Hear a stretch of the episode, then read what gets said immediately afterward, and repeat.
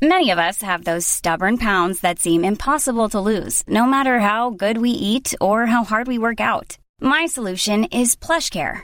PlushCare is a leading telehealth provider with doctors who are there for you day and night to partner with you in your weight loss journey. They can prescribe FDA-approved weight loss medications like Wagovi and Zepbound for those who qualify. Plus, they accept most insurance plans. To get started, visit plushcare.com slash weight loss. That's plushcare.com slash weight loss. Hold up. What was that? Boring. No flavor. That was as bad as those leftovers you ate all week. Kiki Palmer here, and it's time to say hello to something fresh and guilt-free. Hello Fresh. Jazz up dinner with pecan-crusted chicken or garlic butter shrimp scampi. Now that's music to my mouth. Hello Fresh. Let's get this dinner party started. Discover all the delicious possibilities at hellofresh.com. Quality sleep is essential. That's why the Sleep Number Smart Bed is designed for your ever evolving sleep needs. Need a bed that's firmer or softer on either side? Helps you sleep at a comfortable temperature? Sleep Number Smart Beds let you individualize your comfort so you sleep better together. JD Power ranks Sleep Number number 1 in customer satisfaction with mattresses purchased in-store. And now, save 50% on the Sleep Number limited edition Smart Bed for a limited time. For JD Power 2023 award information, visit jdpower.com/awards. Only at a Sleep Number store or sleepnumber.com.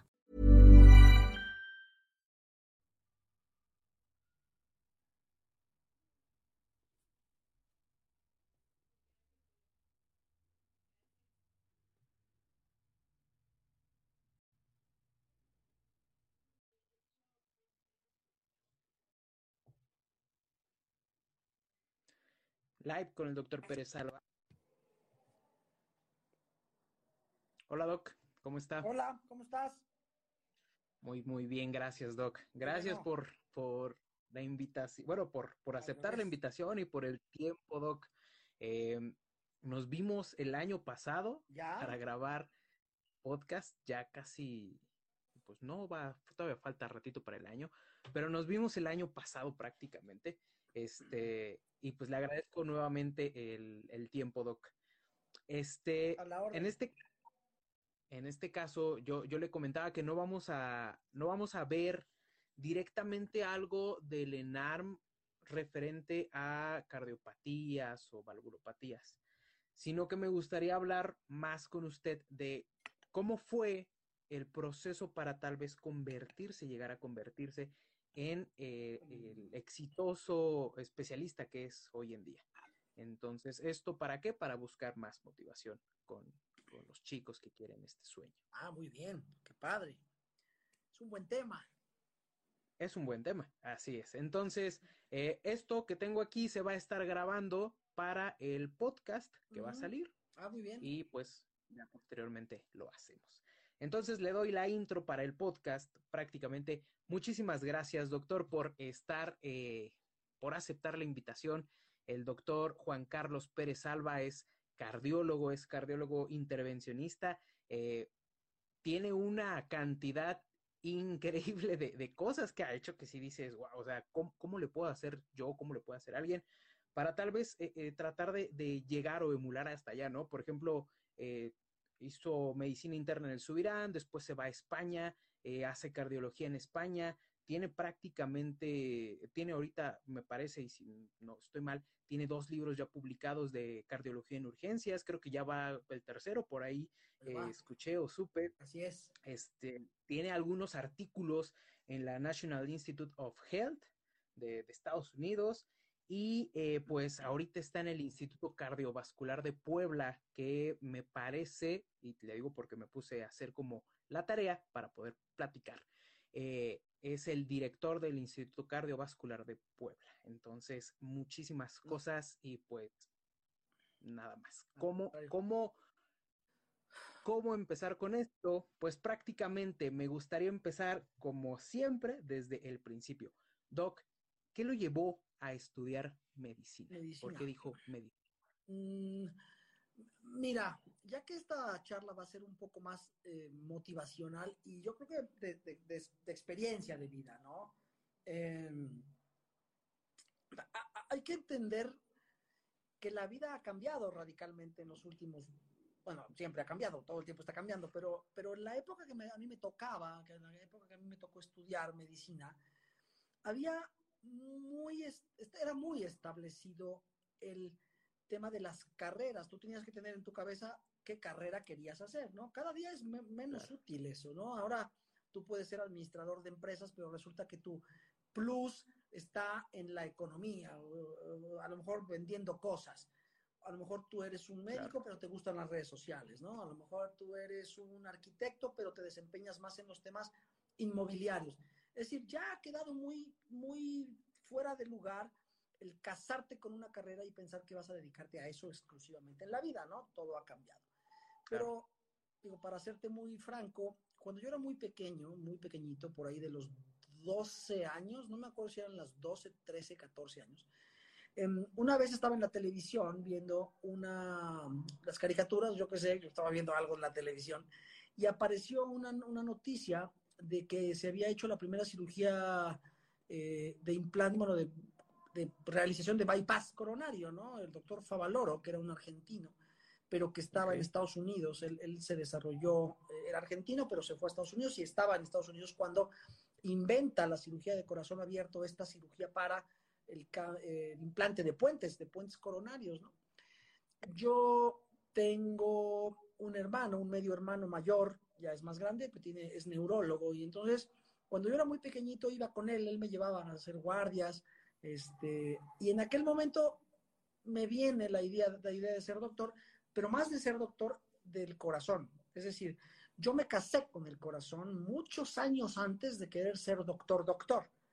Es decir, yo primero quise ser cardio, bueno, quise ver el corazón y luego ser doctor. Eso es una cosa que de acuerdo fui afortunado, porque primero escogí el órgano y luego escogí la carrera, ¿no? Eso, eso fue yo creo que una parte de, mi suerte. Cuando ya entré a la preparatoria, secundaria y preparatoria, yo tenía clavado, así como cuando uno es chiquito y quiere ser bombero, cuando uno es chiquito y quiere ser policía o astronauta, astronauta. ya sabes, yo sabía que quería dedicarme a ver el corazón. No tenía mucha idea de la medicina o de saber que, tenía que ser, ser doctor, pero sabía que el corazón era lo mío. Cuando termino la preparatoria, pues no me costó ningún trabajo. Yo sabía que quería ser médico para poder ser cardiólogo. Y yo creo que esa fue un poco la fortuna, que, primero escogí el lugar en el cual quería desarrollarme, el, órgano, y después ya dije, bueno, ¿qué se necesita para ser cardiólogo? Para ser, yo quería en su momento cirujano cardiovascular, fíjate qué chistoso, porque en aquellas épocas eran los noventas, en los finales de los ochentas, principios de los noventas, ser cirujano cardiovascular era, uff, ¿no? El concepto de, del super pro, ¿no? Igual que ser neurocirujano, ¿no? Después ya vino el cirujano plástico un poco a hacer ahí, pero eh, sí era como el top top. Y, em, y ya entré a medicina y fui pasando como, como todos los estudiantes, ¿no? Pero sin quitar el dedo del renglón del corazón. Súper padre, Doc. En cuanto estuvo en la escuela de medicina, ¿cómo fue su, desarrollo ahí para mantenerse enfocado? Porque ahí vemos muchísimas cosas, ¿no? Que de repente ves neuro, como dice, o no sé, gastro, alguna otra cosa. ¿Cómo fue su, mentalidad para, para mantenerla enfocada en esa meta que usted había planeado desde años antes y para no soltar, sino seguir tras de ella? Es una cosa que apenas me preguntaba un amigo mío, un estudiante de medicina, me decía, doctor, ¿cómo le hace uno, ahora que está de moda el bullying y ahora que está de moda el, el que si no te gusta te vas? Eso está pasando mucho con las generaciones nuevas. El si no me gusta, me voy. Si no me da placer, me voy. Si no, si involucra mis derechos humanos, me voy. Si no me siento cómodo, me voy. En aquellas épocas no era pensable ceder, no era pensable, pensable claudicar. Es decir, yo no fui un estudiante brillante, para nada brillante. Yo, mi escuela, la escuela en donde yo estudié medicina aquí en Puebla, la verdad es que era una escuela chica, no es una escuela muy grande. En aquellos momentos éramos 60, creo, en toda la generación. Era el grupo A y el grupo B. Yo estaba en el A. y tampoco se necesitaba ser así tan fantástico como para ser ahí de los mejorcillos, ¿no?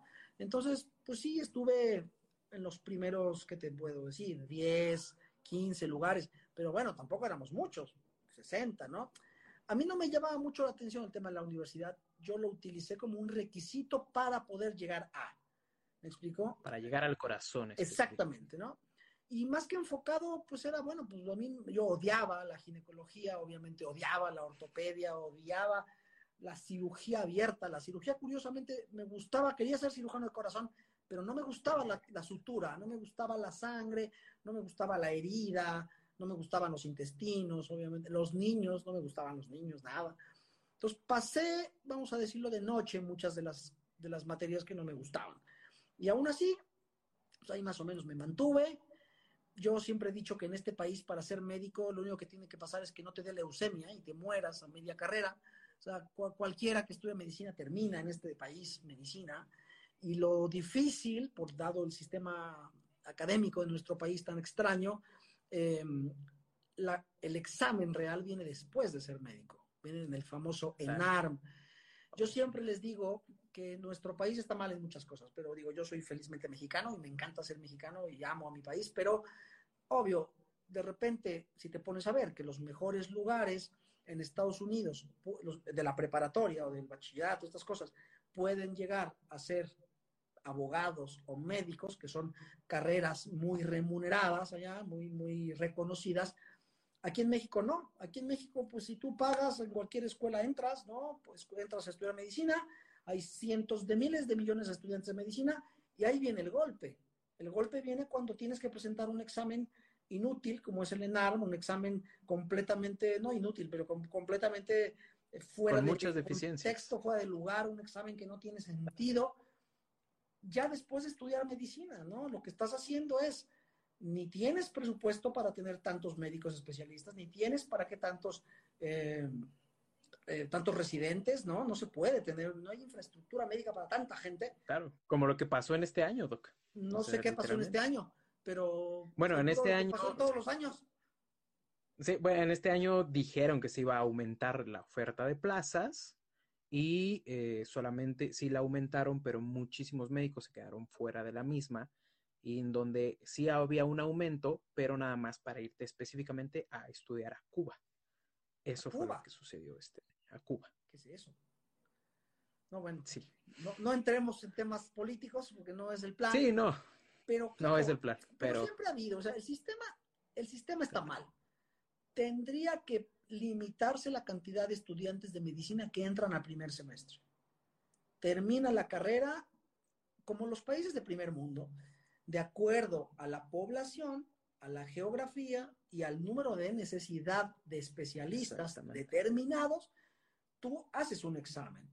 Aquí es al revés. Todos presentan el Claro. examen. Digo, yo cuando hice el examen, el ENARM, que en mi época no se llamaba ENARM, se llamaba examen nacional, em, también era igual, ¿eh? También se- teníamos esta sensación de... a ver, a- antes de, antes de eso, Sí, eh. ¿cómo fue, cómo fue la experiencia de la preparación para en ese, en esa época, antes, de, antes del ENARM, el examen nacional, cómo fue su preparación ahí?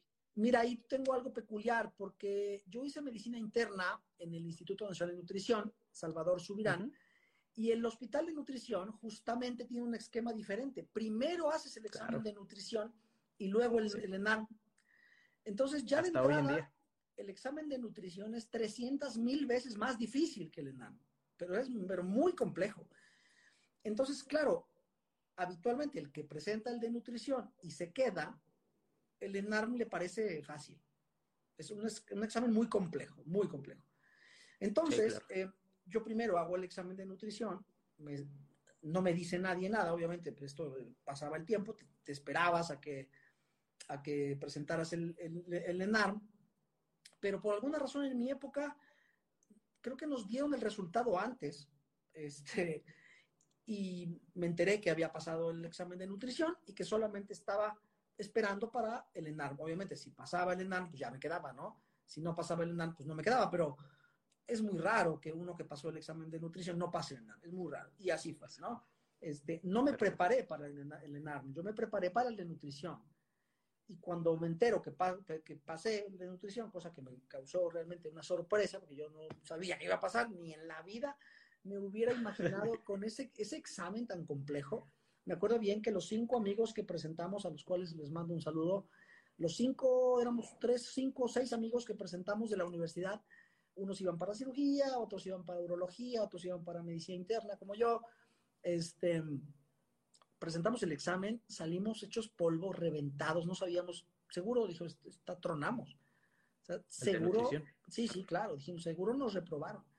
Nos subimos a un coche, el coche de un amigo, y nos venimos de regreso de la Ciudad de México a Puebla en un silencio sepulcral, todos callados, reventados, revolcados, ¿no? Que si a mí me hubieran dicho que hubiera sacado menos 20, seguramente diría sí, pues seguro que sí, porque no tengo ni idea de cómo me fue. Y ya, entonces ya lo pasamos, ¿no? Después del examen de nutrición venían un par de meses por ahí, un mes, para el ENAR y ya no estudié nada. La verdad es que para el ENAR no estudié nada y, me fue bien. Pero tenía esta ventaja, ¿no? Porque había hecho esto del examen de nutrición. Y ya, claro. así fue. Perfecto. Y sí, eh, como, como bien lo dice, ¿no? El examen de nutrición tiene una complejidad muy alta, además que el esquema para que te acepten en el Instituto Salvador Subirán es también alto, ¿no? Es una demanda alta y son sumamente exigentes con ciertos parámetros. Entra El Salvador Subirán y ahí supongo que todavía tenía en mente ser eh, cirujano cardiovascular o lo que está haciendo ahorita, ¿no? No, ya no, porque en el internado, esa es una buena pregunta, en el ah, internado, que también lo hice ahí en el Subirán, eh, me di cuenta que la cirugía no era lo mío, por dos cosas. La más importante es porque no me puedo quedar quieto en un solo lugar. Eso fue lo más importante. Yo no me, no me puedo, no puedo estar en un lugar en donde tengo que estar parado tres horas. Eso me vuelvo loco. Yo subo, bajo, entro, regreso, aunque no tenga nada que hacer, subo el elevador, bajo la escalera, vuelvo a dar vueltas, así, regreso. No, entonces no era lo mío. Me di cuenta que no era lo mío. Y segundo, porque, eh, porque la, vamos a decir, la habilidad manual con suturas y tijeras tampoco me llenaba, fíjate, no, no, era, no era lo mío.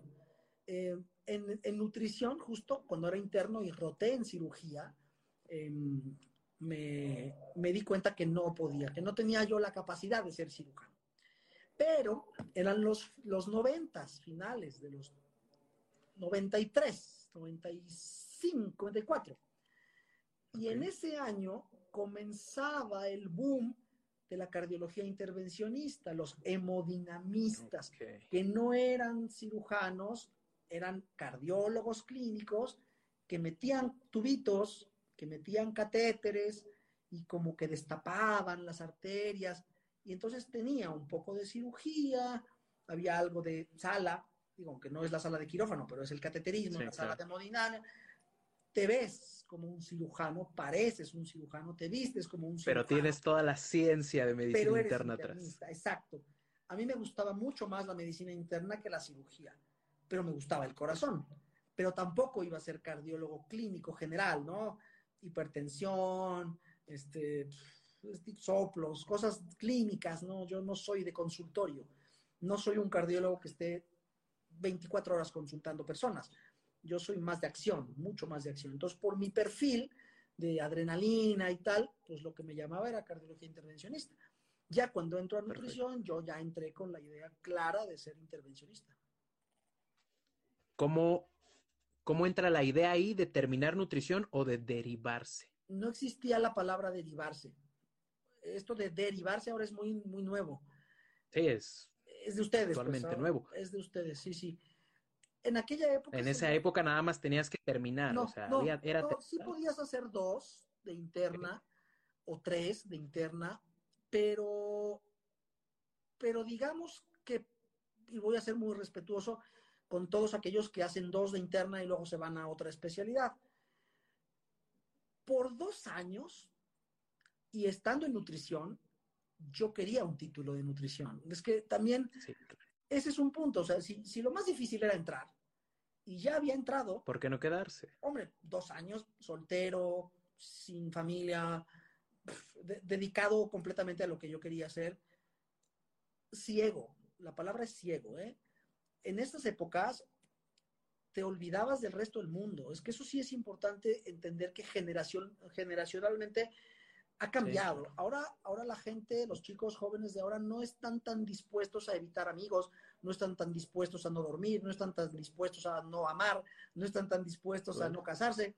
Es decir, en aquella época, y imagínate, si a mí me pasó, imagínate los más grandes, era esto era una cuestión sacerdotal. Era, yo me metí a medicina y sé que jamás voy a volver a ser el mismo. Sí teníamos en, en esa época muy asumido el, pues no hay fiesta, pues no hay fiesta. No hay amigos, pues no hay amigos, ¿no? No hay novias, pues no hay novias. Hay guardias, pues sí, es lo que toca, ¿no? En aquel, no, no, no, no volteabas a ver lo que dejaste. A un amigo mío, R2, yo cometiendo un error, un error grave en, un, en, nutrición, yo ya estaba de R1, este, eh, me quería escapar un viernes, ¿no? Para, para salirme del hospital y venir a Puebla eh, y, un amigo mío me dijo, mira, tienes que quemar las naves, como lo hizo en aquel momento Hernán Cortés, ¿no? En, eh, la época de la colonia. Cuando, cuando Hernán Cortés, tú lo recordarás, quiso, em, quiso evitar que sus, que sus eh, marineros tuvieran la sensación de querer volver a España, estando aquí en Veracruz, Hernán Cortés mandó y quemó los barcos. Esto de quemar las naves es algo que existía mucho en aquel momento. ¿eh? Decías, ya entraste a nutrición, a hacer medicina interna, pues acabó. No tengas la mente en Puebla, no tengas la mente en fiestas, no tengas la mente en novias. Tienes que tener la mente en lo que estás. A eso me refiero con quemar las naves, ¿no? Entonces, eh, por eso a mí pues me daba igual hacer dos que hacer cuatro. Finalmente, si me hubieran dicho son seis, pues hubiera hecho seis. No, no, tenía ya la necesidad de no hacerlo, ¿no? Este, y así fue, así fue como, como hice los cuatro, ¿no? Súper padre, Doc. Ok, acaba los cuatro años de medicina interna en el Subirán, que eh, tiene razón, o sea, si ya estás en el Subirán, que es, creo yo, la de las instituciones o la institución más importante de salud a nivel nacional y a nivel de Latinoamérica está súper posicionada, o América Latina o Norteamérica, eh, ¿por qué no seguir?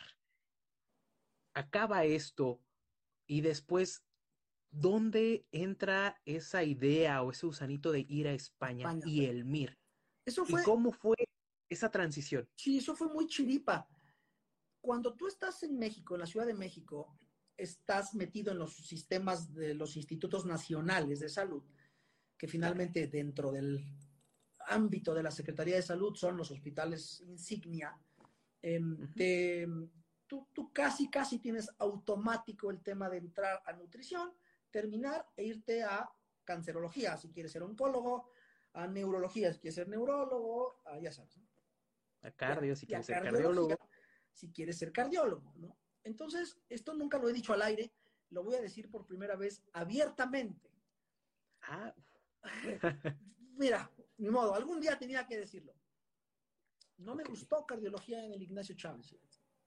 Ok, se lo, ok, está bien, no, está bien. Yo estuve, yo hice, yo hice el servicio social en cardiología. ¿Por qué? Digo, ¿por qué? ¿Por qué no? No sé. Mira, cuando yo era R2, por ahí, de medicina interna o 3, no me acuerdo, roté en cardiología en el Ignacio Chávez. Y en efecto, había algunas cosas que no me acababan de gustar.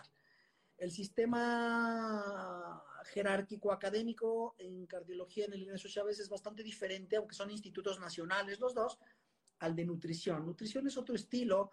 Cardiología no era del todo de mi agrado. No la pasé bien cuando fui a rotar. Me quedó un poquito a deber a mí, eh, digo, esto es muy personal, recordemos que no hay una regla ni una ley.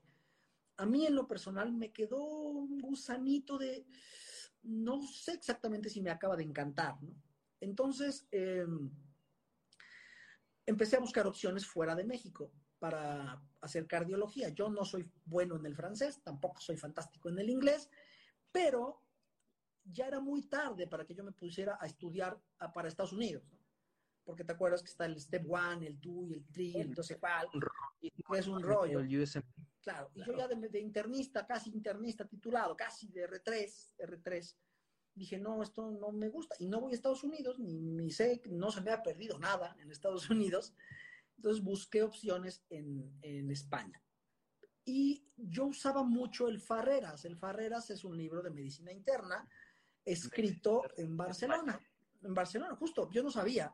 Es, en español, pues es, en España. Pero yo no sabía. Yo en aquel momento tonto de desconocimiento, yo no sabía que el Farreras está hecho en Barcelona y eh, de hecho el doctor Farreras es un hematólogo en el Hospital Clínic de Barcelona, justo ahí, el doctor Farreras. Entonces, em, es un libro brutal y me gustaba mucho el cómo exponía los temas demasiado fácil, sin tanto rollo. Tú ves un, capítulo de leucemias en el Farreras, ándale, lo ves, ves leucemias en el Farreras y son así, y tú ves leucemias en el Harrison y son así. Y hay claro. 400 millones de mí. Aquí nos comentan, ¿el Cecil es mejor? Sí, sí, el Cecil es mejor.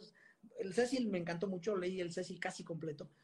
Em, y entonces, eh, la medicina gringa es mucho de rollo, rollo y más rollo y más paja, paja, paja. Y yo me basaba mucho en el Farreras. Y cuando me pongo a ver dónde se hace el Farreras, el capítulo de cardiología del Farreras, comienzo a ver ahí Barcelona, Clinic, de Barcelona, Clinic de Barcelona, Clinic, Clinic, Clinic, Clinic. Y yo, ah, caray, a ver, a ver, a ver, a ver, a ver, espérame, no suena mal. En el año 99, 98 que yo me fui a Barcelona, este, no había internet, y todo era por el modem. Sí, no, ahorita tú levantas un OK y un WhatsApp y ya está. No, en aquel momento era, una, era un rollo. Entonces comencé a, eh, mandé a convalidar mis papeles, casi casi lo mismo. A ver, ¿qué se necesita para hacer cardiología? Pues que el MIR, bueno, pues a ver, ¿cómo me inscribo al MIR? Primero hay que convalidar el título de médico, porque ya te piden el de médico, no el de la interna. Exacto. Entonces, bueno, pues ya eh, mandé a homologar el título, un año, tardó año, que llegó justo a tiempo para hacer el examen. Es más, en la homologación del título, yo me inscribí al, MIR sin haber tenido la homologación del título. Y era una cosa muy, muy curiosa, porque en España, en aquel momento que yo me fui, la competencia era una competencia como con extranjeros. Es cuando yo, había una diferencia muy, muy ligera entre fellow y residente MIR. Entonces, me fui a entrevistar al hospital. Er, era otra época. Ahorita está muy de moda en España o Europa. Está muy de moda que los estudiantes de medicina ahora tienen en su cabeza, voy a hacer el MIR. En aquella época nadie hacía el MIR. De México, nadie, nadie, nadie. Yo te puedo, es más, te puedo decir con la certeza de la vida que no hay ningún cardiólogo mexicano formado de cardiología en el Clínic de Barcelona. No hay ninguno, solo yo. Y hay un amigo mío que está en Barcelona, que él hizo cardio en Barcelona, pero se quedó allí. Mi amigo Ander Regueiro, a quien le mando un fuerte abrazo. Él es mexicano, él es de Querétaro. Él hizo todo en España, se quedó, hizo cardiología en el, en el clinic y ahora es un brillante cardiólogo intervencionista en el clinic. Se quedó allá, ¿no? Pero no regresó a México. Pero de los que regresaron a México, pues yo, nada más. Entonces era un modelo un poco extraño.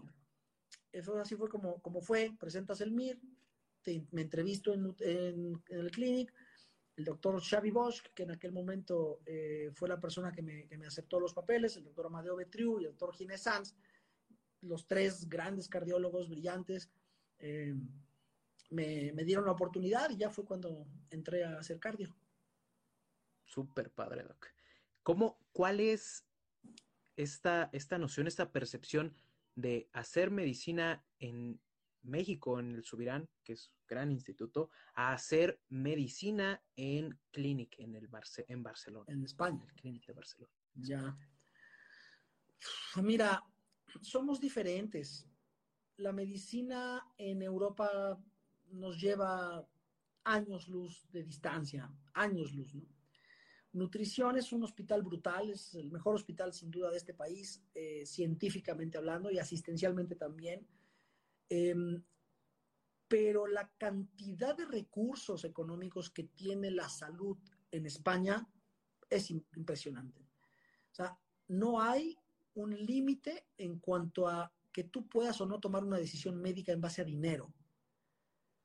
En España, bueno, en toda Europa, pero en, España no es la excepción, el, el porcentaje de impuestos que se deducen a, la, a, la, población es altísimo. Si no mal recuerdo, es el 40% de impuestos.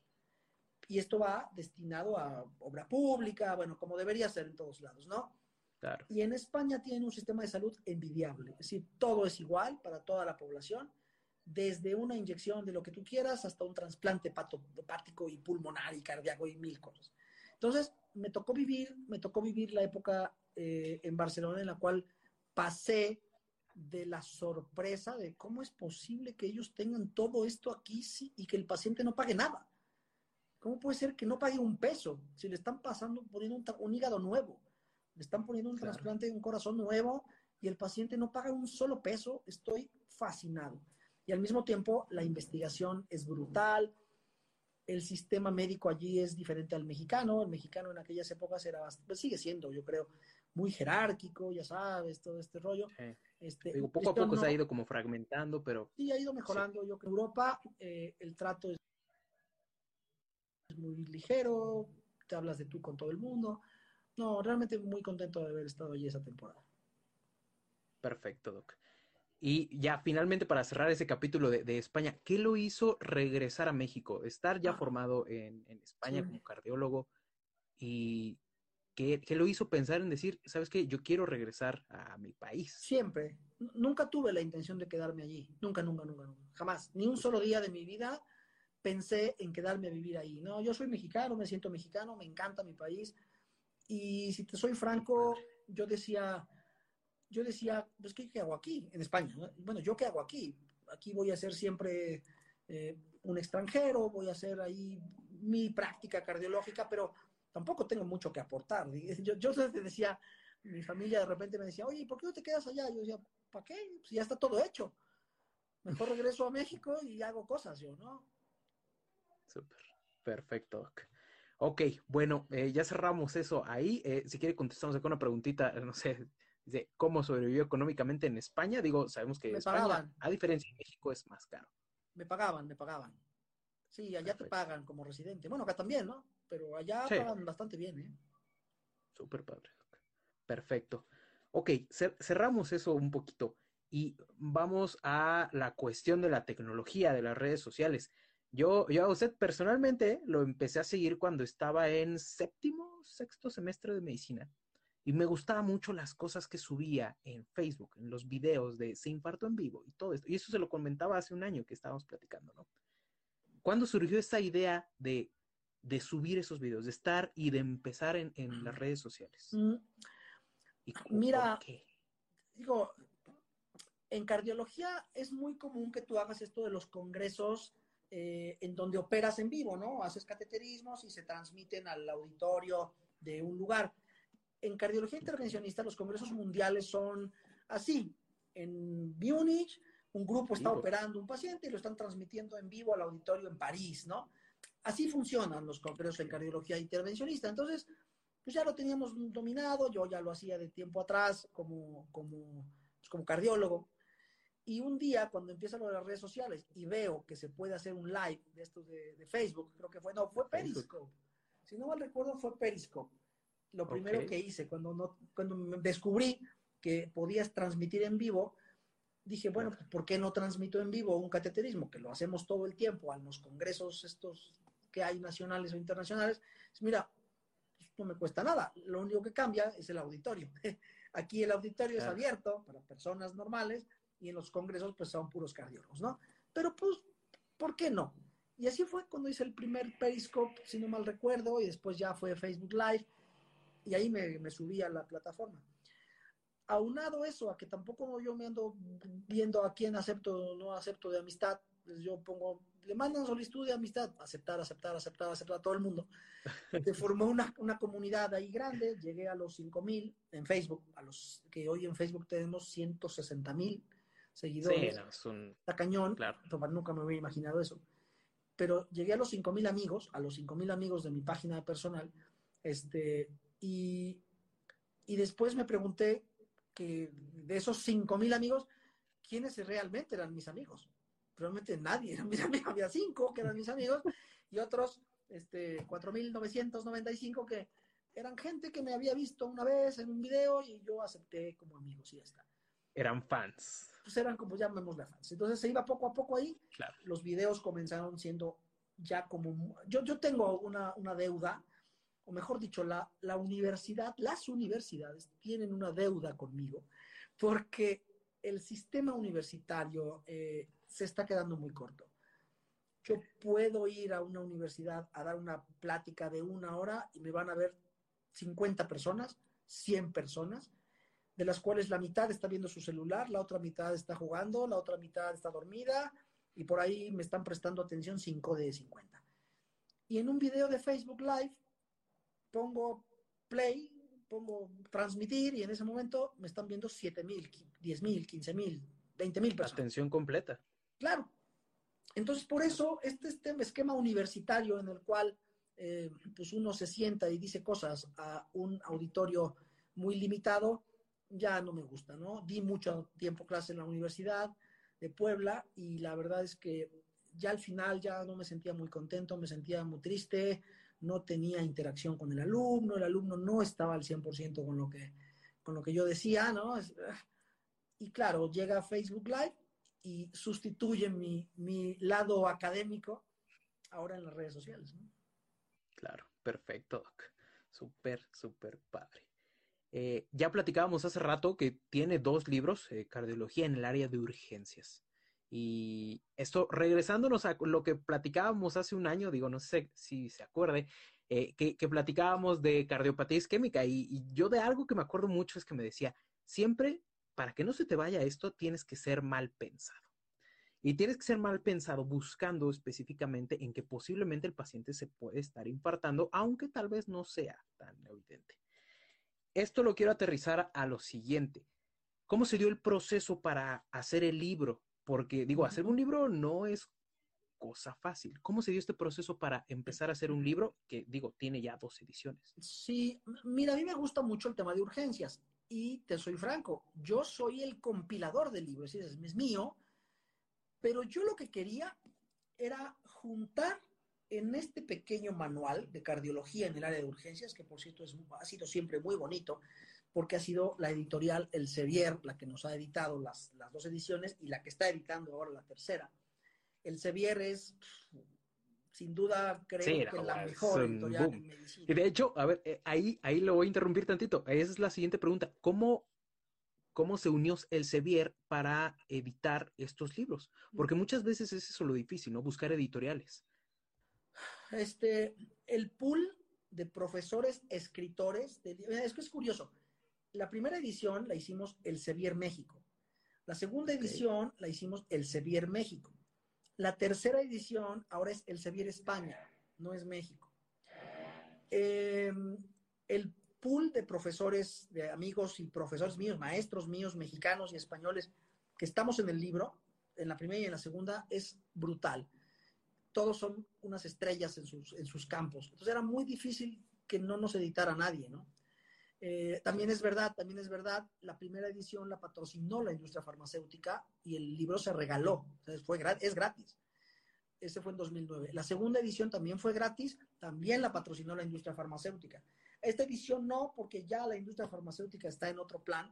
Yo creo que pobrecillos están dedicados a otra cosa y ya no van a poder, eh, no, no, no, no creo que esté en sus prioridades ahorita el editar libros, este, y esta, la, esta edición la hicimos nosotros, pero en conjunto con el Sevier España. Pero fue así porque el material era muy atractivo. Y sigue siendo bastante atractivo. Digo, yo he tenido la oportunidad de darle ahí una checadita rápido a la primera edición. Y pues ahorita me supongo que ya va a salir la tercera Ya edición ahorita en el Mayo, 2021. en mayo, sí, sí, si no mal recuerdo, estaba para enero, pero pues con la pandemia se vino esto atrás. Claro, La tendremos físicamente como por mayo, yo creo. súper, súper padre, porque ahí por ahí andaban preguntando cómo. Y claro, cuando. Perfecto, Doc. Eh, vamos a cambiar otra vez de tema. Eh, y esto, yo cuando lo vi dije, o sea, no, ¿cómo? ¿Cómo de verdad? Eh, personalmente, y yo creo que a usted también, a mí me encantan, me encantan los perros. Si hay un animal que yo, que me dijeran, ¿qué animal te gustaría ser? Un perro. Me encantan los perros. Vi que hizo un, un- o que tuvo una experiencia en cuanto a una intervención cardíaca, Sí, específicamente de, de una válvula pulmonar sí. con un perrito.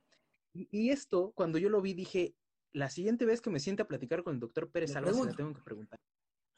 ¿Cómo fue? Y, y, y, y, sí, o sea, ¿cómo fue toda esa experiencia? Mira, esto no, no empezó en este caso. Hace tres años, unos veterinarios me conocieron igual por, por Facebook, creo, y me preguntaron que, qué, me presentaron un caso de un perrito que tenía un bloqueo aurículo ventricular completo. Y entonces el tratamiento, pues es un marcapaso, una perrita, Trixie. Yo soy fan de los animales, de cualquier animal en general. Yo tengo ahí este chip de, para mí en general la vida es vida, toda es vida, y yo no puedo diferenciar mucho en si es humano o es un animal. La verdad es que a mí eh, eh, soy medio, medio idealista en esto de la, de la vida. Y cuando, cuando me presentan el caso, dije, pues, un marcapaso, ¿no? Es lo que hay que hacer.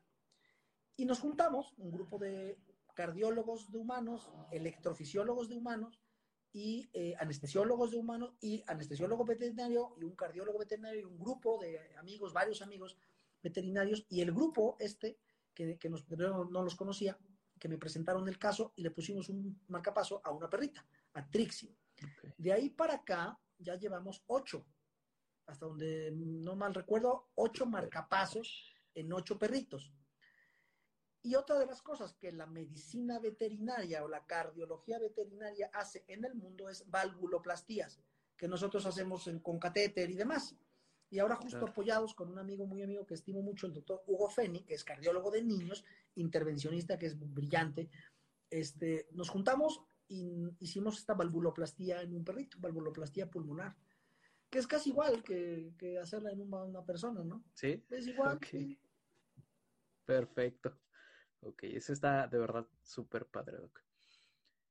Esta es una pregunta que tengo un poco más directa y obviamente tiene que ver con en el contexto en que tal vez usted eh, se identifique. ¿Alguna vez pensó cuando estaba estudiando, cuando era primer, eh, estudiante de primer semestre, alguna vez pensó que llegaría a ser de los referentes más grandes de cardiología o de los referentes más importantes de cardiología en el país o tal vez en América Latina? ¿Alguna vez le pasó por la cabeza eso? A ver, la respuesta honesta. Sí, es, honesta. Sí. Súper padre. Sí, honestamente, yo alguna vez sí dije, a ver, yo voy a ser los mejores cardiólogos. Tal. Es muy difícil eso. No, no, no hay una escala de quién es el mejor cardiólogo del mundo. O sea, no. Sí. Son, son gente que tiene influencia como líderes de opinión en su área, en diferentes ángulos de la, de la, medicina, de la cardiología. Yo lo que creo es que las redes sociales, las sociedades médicas que ahora están en decadencia, pero en su momento han ayudado a mi formación y a mi, y a mi desempeño académico, eh, siempre fueron escaparates para que uno pudiera eh, aparecer. Uno puede escoger en este mundo aparecer o no aparecer yo soy de los que me, me, gusta aparecer. Esto suena que es lógico, que se, se sabe. Y, y, y, y, créeme que la, lo brillante de las redes sociales ahora es que, aunque tú no seas, porque no existe el mejor cardiólogo, aunque tú no seas el mejor cardiólogo, pero estás visible. Y eso te hace tener, te hace tener presencia, ¿no? Si no, no hay una escala de quién es el mejor jugador. Pero si a ojos de la gente tú eres te diviertes con lo que haces, eh, educas, no eres egoísta, que eso es importante. Eh, no cobras por salir en la tele, no cobras por salir en las redes, no, es otro tema. Eh, eres visible y no eres egoísta. Y eso te hace estar en un lugar eh, emotivamente agradable para la gente, ¿no? Solemos contestar todo lo que nos preguntan, también es una responsabilidad importante y a mí me fascina, ¿no? Claro, claro. Digo, o sea, y simplemente ahorita que, que aborda lo de responsabilidad, digo, usted ya ahí está atrás en la pantalla, ya trae 25 mil seguidores en Instagram, ciento y tantos en Facebook, y yo siempre lo he pensado, ¿no? Es, es una, sí, tienes seguidores y tienes todo esto, pero también es la responsabilidad que está detrás de, de tal vez no decir algo que hiera, no. algo malo, algo que afecte. Tienes mucha responsabilidad de eso. Sí. De nada te sirve tener 100 mil personas ahí si al final no les vas a ayudar y no les vas a dejar algo a cambio. Entonces, eso está súper, súper bien. Y prácticamente entonces usted eh, es, es, la autoconfianza de, sabes que yo voy a ser el mejor porque yo quiero ser el mejor. Pues está no existe eso, pero sí, por lo menos me divierte estar haciendo lo que hago, eso sí. Eso, está, eso también es muy, muy importante porque mucha gente dice, sabes que yo quiero ser eh, cirujano, pero realmente no me gusta, no me apasiona y no me divierte. No lo seas. Busca algo que te apasione, como al doctor Pérez Alba le apasiona el corazón. Perfecto, Doc. Eh, ya estamos por acabar prácticamente. Sé que tiene algunas otras cosas que hacer. Eh, simplemente vamos a cerrar con unas preguntas directas en donde la respuesta puede ser eh, pues específica o no tanto. La primera sería, ¿cómo definiría el éxito? Levantándote y haciendo lo que te gusta todos los días. Súper padre, ok. Si tuviera la oportunidad de con Juan Carlos de primer semestre, ¿qué le diría? Uf, nada, le diría, agárrate, abróchate el cinturón porque vas a repetir lo mismo que has hecho. Volvería a hacer lo mismo. ¿eh? Está súper padre eso. Muy bien. Eh, ¿Algún libro o documental favorito que le haya dejado algo para usted? ¿Qué recomendaría? Documentales, este, no sé, libros. ¿Sabes qué? Últimamente ando muy metido en esto de, la conciencia plena, no sé si lo has oído. La conciencia plena es esto de darte cuenta de lo que está pasando a tu alrededor, ¿no? Eh, de poner atención en tus sentimientos, de poner atención en tu, en tu acción, el cómo respondes, por qué respondes eso, por qué te enojan ciertas cosas. Y desde hace algunos años que, me metí un poco en esto del, auto, del autoconocimiento, soy más feliz. Me enojan muy pocas cosas, ¿no? Entiendo lo que la gente me dice, lo que no me parece, pues no me parece, y finalmente asumo que cada, cada uno es diferente. Suelo estar de repente escuchando cosas de, YouTube, me gusta YouTube, tutoriales de mil gentes valiosas que, es muy bueno, que hablan de la, de la confianza, de la autoconfianza, pues sobre todo, sobre todo del autoconocimiento, ¿no?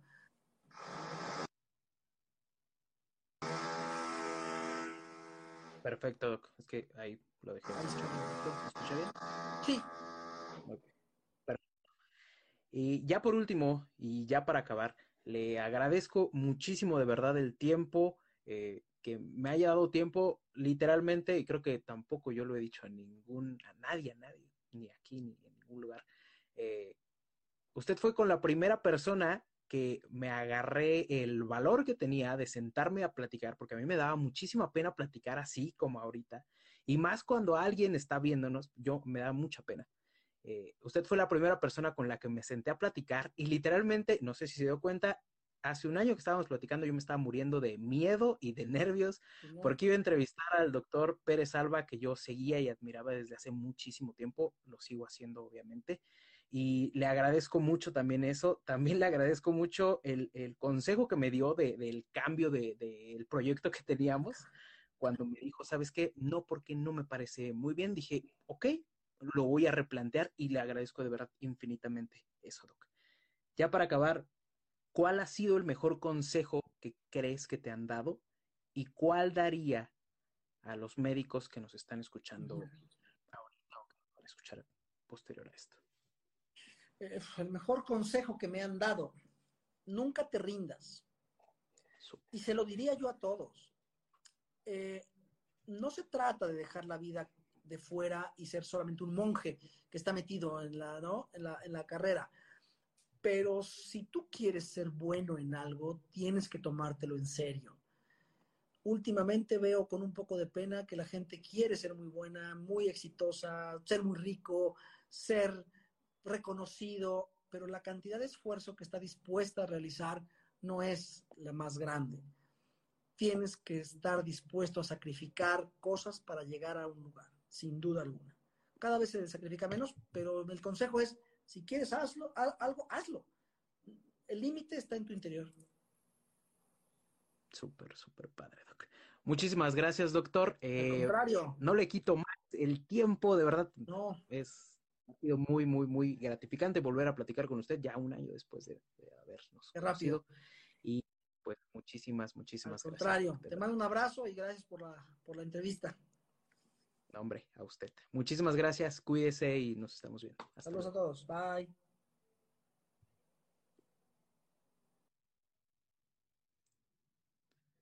Bueno, pues ahí está el doctor Pérez Alba. eh, digo, está buenísima, buenísima la entrevista. Va a estar, tiene que estar, para eso se el episodio de Héroes, que va a estar próximamente disponible en el podcast para que lo puedan escuchar. Súper, súper, súper padre. Por último, lo que nos dijo al final del mejor consejo que le han dado y el mejor consejo que les daría a ustedes. Eh, es hasta aquí lo que les tenía que decir. Espero que puedan verla. Se va a quedar, se va a quedar la entrevista guardada en, en el live, en, el IGTV del canal. Espero que estén muy bien, que les guste, que escuchen el podcast y eh, pues si tienen la oportunidad de unirse a nuestro curso que tenemos para ustedes el 6 de marzo a las 6 de la tarde, mándenme un mensajito con todo gusto. Sí, sí lo voy a dejar guardado, tranquilos. Sí. Un gusto, muchas gracias, buenas tardes y eh, vamos a ver ahorita unas preguntas, así que váyanse a las historias, unas preguntitas.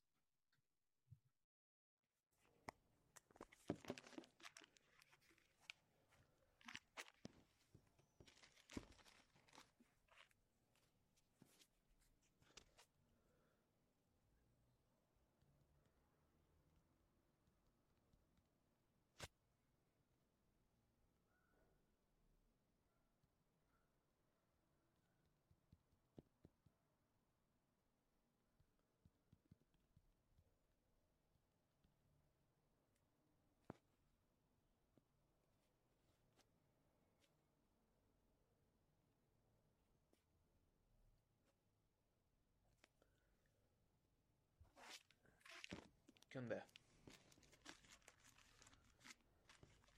Perdón, estoy acomodando esto. Se me hace un poquito tarde.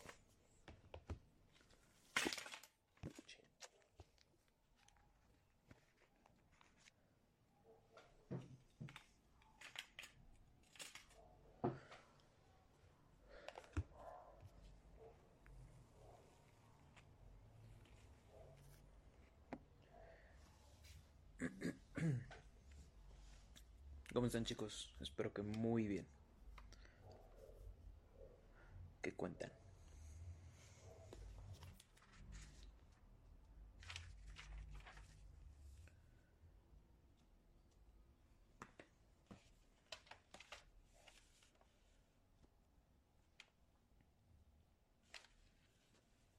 Bueno, vamos a dar repaso a esto porque eh, pues hay muchas cosas que hacer. Al ratito tengo clase con los de Patreon.